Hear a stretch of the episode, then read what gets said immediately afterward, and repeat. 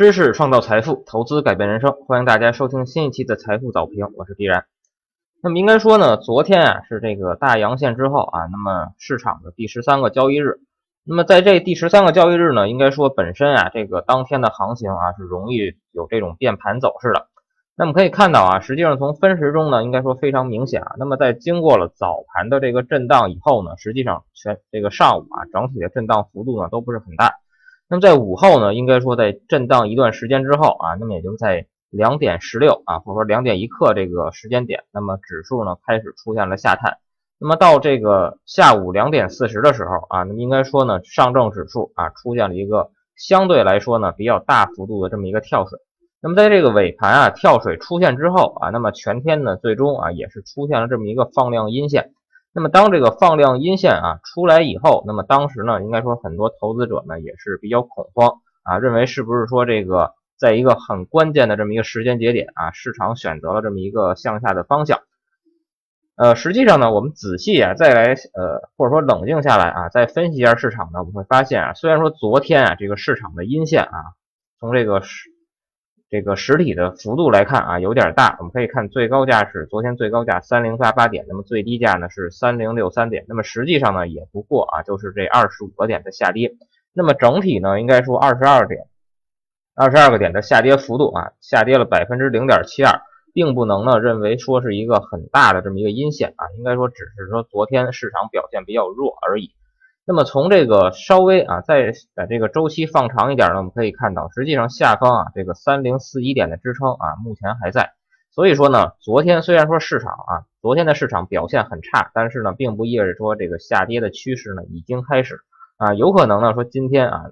出现破位，对吧？破了三零四一，同时呢没有收复。那这个时候呢，等这个市场啊真的跌下来以后，那么投资者呢再去做这个止损啊，或者说做相应的操作。那么，如果仅仅说就看到这一根阴线啊，就认为这个市场已经要不行了啊，或者说市场就即将出现一个大幅下跌，那么未免呢还是有一些早的。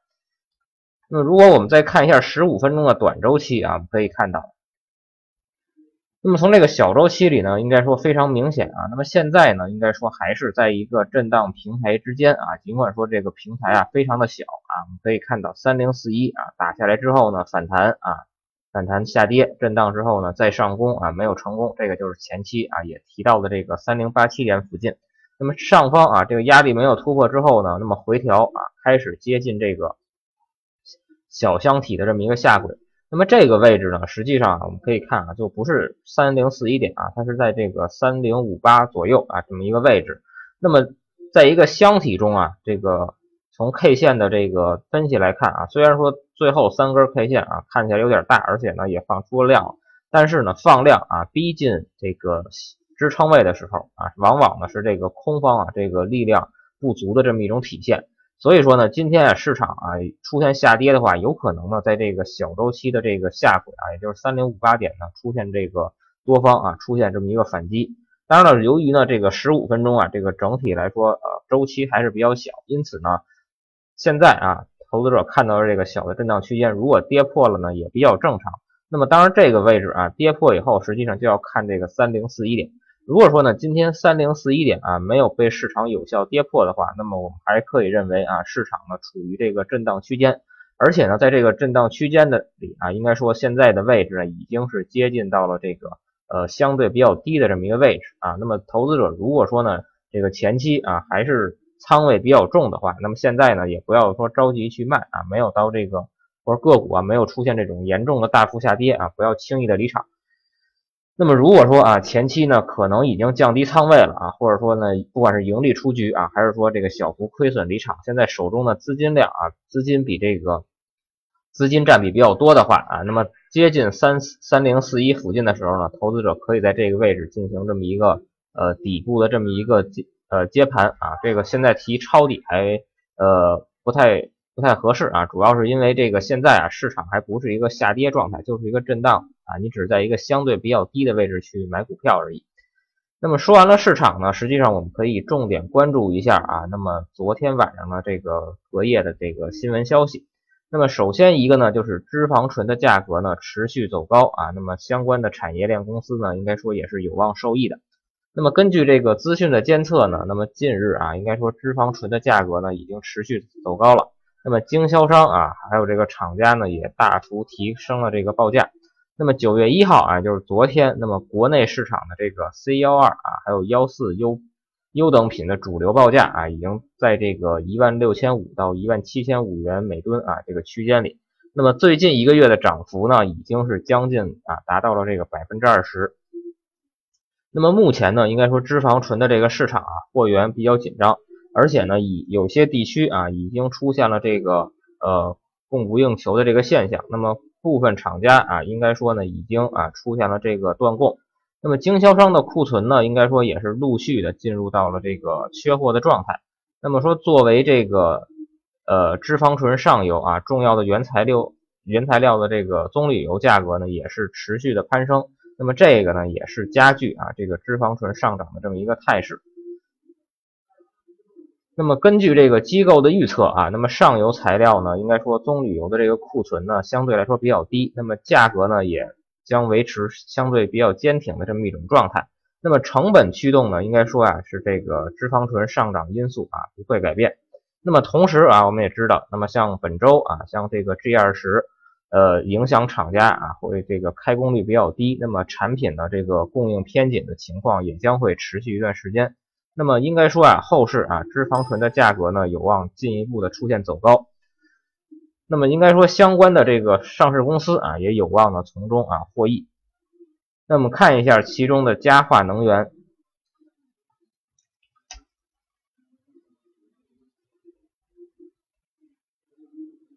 那么佳化能源呢，实际上呢，它是引进了这个呃欧洲啊先进欧洲国家的一个先进工艺设备。那么脂肪醇的系列呢，可达到这个年产啊二十万吨的这个产能。那么看一下这个个股的走势。我们重新打开一下咱们的软件啊。那么除了佳化能源之外呢，实际上啊，像这个赞宇科技也是有这个呃三氧化。呃，三氧化硫硫化啊，包括这个非离子啊，两极及这个天然啊油脂系表这个一个活性剂的装置。那么年销售呢，各类表面的这个活性剂啊，已达到了这个十六万吨。那么看一下佳化能源。那么说佳化能源呢，应该讲啊，前期啊，在经过了六月中旬啊一波这个快速拉升之后呢，那么六月二十号啊，也是非常明显的见到了一个顶部。那么在这个顶部啊出现之后，我们可以看到个股出现了一个呃横向的这么一个震荡。那么在震荡之后呢，七月二十七号啊也是跌破了前期的这个震荡平台啊，出现了一个下探。当然下探之后呢，应该说并没有出现这种大幅下跌啊，而是在底部呢企稳之后啊开始第二次上攻。那么这波上攻呢，应该讲啊，从这个成交量来看啊，并没有前期六月中旬这个成交量大，而且呢高点啊并没有突破前期新高，而且呢有这个。非常明显的这个放量遇阻的这个迹象啊，我们可以看一下八月二十九号这一天啊，早盘呢有一个冲高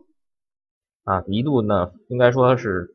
当天的涨幅啊也是达到了百分之五左右，但是呢在高位啊横向震荡了相当长一段时间之后，那么到下午啊实际上是多方该发力啊冲破这个或者说能够有一个更好表现的时候呢，那么多方啊没有能够这个力量不足啊，那么随后呢在午后也是出现了回落。那么最终啊，在当天是留下了一个长上影线。那么在这种情况下呢，短期啊，实际上呢，已经是到了这么一个调整的这么一个区间。那么昨天呢，个股啊出现了一个百分之二的一个下跌啊，当然这个下跌呢，应该说可能还没有结束啊。那么短期如果说再继续下跌一段啊，再调整一下的话呢，实际上接下来啊，在九块钱附近的时候，如果那个时候可以企稳啊，那么投资者呢，可以啊，在相对比较低的这么一个位置啊，进行一个参与。那么除了佳化能源之外啊，像这刚刚提到的这个赞宇科技，那么这个个股呢，跟这个佳化能源啊走势呢有一些类似啊，也是前期呢在这个六月中啊有这么一小波行情，那么当这波行情结束之后呢，上方啊也是自然形成了这么一个呃上方压力。那么同样啊，前期啊我们可以看到，那么它呢赞宇科技啊它见顶的方式呢也是基本上啊是一个冲高回落。而前期啊，应该说是七连阳啊，这么一种啊八连阳啊一种发力的走势。那么短期同样啊，这个调整呢没有结束啊，或者说从空间上来看呢，还有这个下跌的这个余地。那么到前期低点附近啊，投资者可以重点关注一下。就是前期低点这个位置呢，应该说是非常重要的一个支撑啊。我们可以看到啊，实际上呢，在八月一号，对吧？个股出现了这么一个长下影线的这么一根 K 线，那么短期呢有止跌的迹象。那么横了一段时间以后啊，我们可以发现八月十一号，对吧？一个放量阴线啊，跟之前交易日比，放量阴线好像要跌破这个平台啊，要出现这个。呃，大幅下跌，但是呢，我们可以看到八月十二号这根 K 线啊，也就是鼠标现在点的这个位置，非常明显的呢是出现了一个低开高走的这个走势啊，当然低开的幅度并不是很大，但是呢，整体啊全天呢都是开从开盘啊最低价开始呢就开始出现这种震荡上攻啊，因此呢，作为投资者来讲啊，接下来啊调整还是要看一看前期这个低点这个位置，那么这个位置呢，应该说如果啊跌到这个位置能够企稳的话。那么对投资者来说啊，肯定就是一个呃非常积极的这么一个进场的信号。如果说呢这个位置再跌漏了啊，那么即便呢说未来有反弹的话呢，这个力度啊可能也是要打一些折扣啊。因此这两只股票呢，投资者都可以给它放到这个自选股里啊去关注一下。如果说近期啊指数呢出现了最后一跌啊，或者说呢再次出现这么一个呃我们认为是洗盘的这么一个动作啊，那么投资者呢看一看相关的股票啊，或者说找一些之前的这个自选股里。有没有哪些股票啊，已经是跌到了一个相对合理的位置？如果说呢，到达了那个位置啊，那么投资者呢就可以进行这个果断的这个建仓。那么除了这个脂肪醇价格走高呢，实际上国内啊首个 AR 通讯呢也是浮出了水面。那么未来的通话方式啊，应该说是有可能啊会有所改变的。那么根据这个有信网络啊，周三公布的这个 VR 三 D 啊通讯解决方案，以及针对呢这个 VR 啊这个领域呢做的这个新通讯场景啊，有也是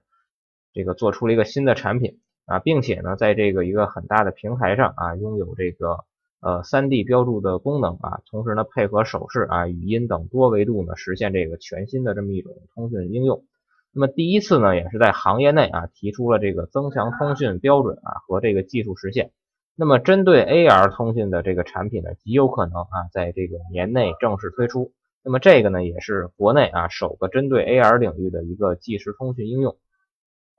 那么业内表示呢，应该说啊，在今年七月份啊，有一款这个宠物小精灵的这个游戏啊，也是突然爆发。那么同时呢，在这个里约奥运会啊谢幕式之后，最后八分钟呢，也是有这么一个全息投影的这个 CG 表演。那么这些呢，应该说都显示出啊，这个增强现实开展呢，展现出极强的这个应用潜力。那么目前呢，包括这个像三星啊、Facebook 等这个科技巨头也加入了这个全息技术的这种领域。那么市场呢，应该说对这个 3D 全新啊投影技术的持续关注呢，已经显示出啊，该技术呢有较好的这个市场发展潜力。当然，现在呢，这个技术呢，目前还处于这个发展阶段中啊。那么相关的上市公司呢，实际上还是以这个炒作啊为主，以这个概念股、概念题材为主啊，还没有正式应用到这个市场。当然，如果说啊，未来真的能够在市场中应用的话呢，应该说啊，相关的上市公司呢是非常值得投资者去关注的。那么像大恒科技啊，包括深天马都是相关啊这个龙头的企业。那么深天马呢，实际上。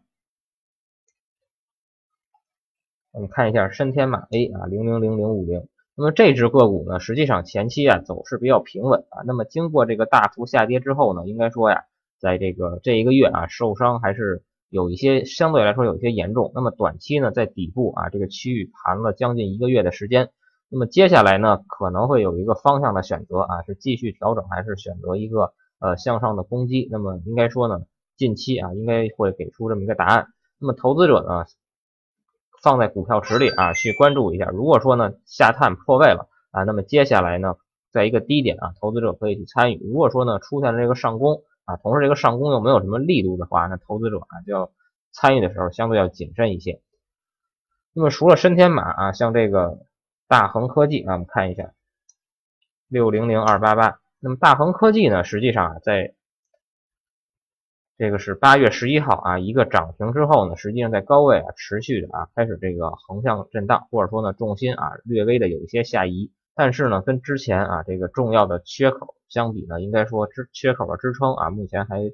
还啊还在这个个股的手中。那么昨天啊实际上大成科技啊在尾盘呢是有一些这个发力迹象，但是由于呢应该说市场整体啊在这个位置出现了下跌。或者说呢表现的不是很好，那么也是最终啊导致呢个股出现了一个就是阳线啊，有一些比较长的上影线。但是呢，主力资金啊，在重要支撑位呢，应该说已经是表现了一些这个积极的态度啊。因此呢，对于投资者来讲呢，短期啊可以适当的啊关注一下这个六六零零二八八啊大恒科技。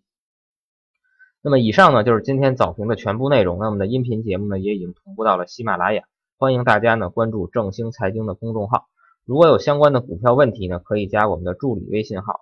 szzy 三幺四。那欢迎大家呢在中午继续关注我们的财富无评。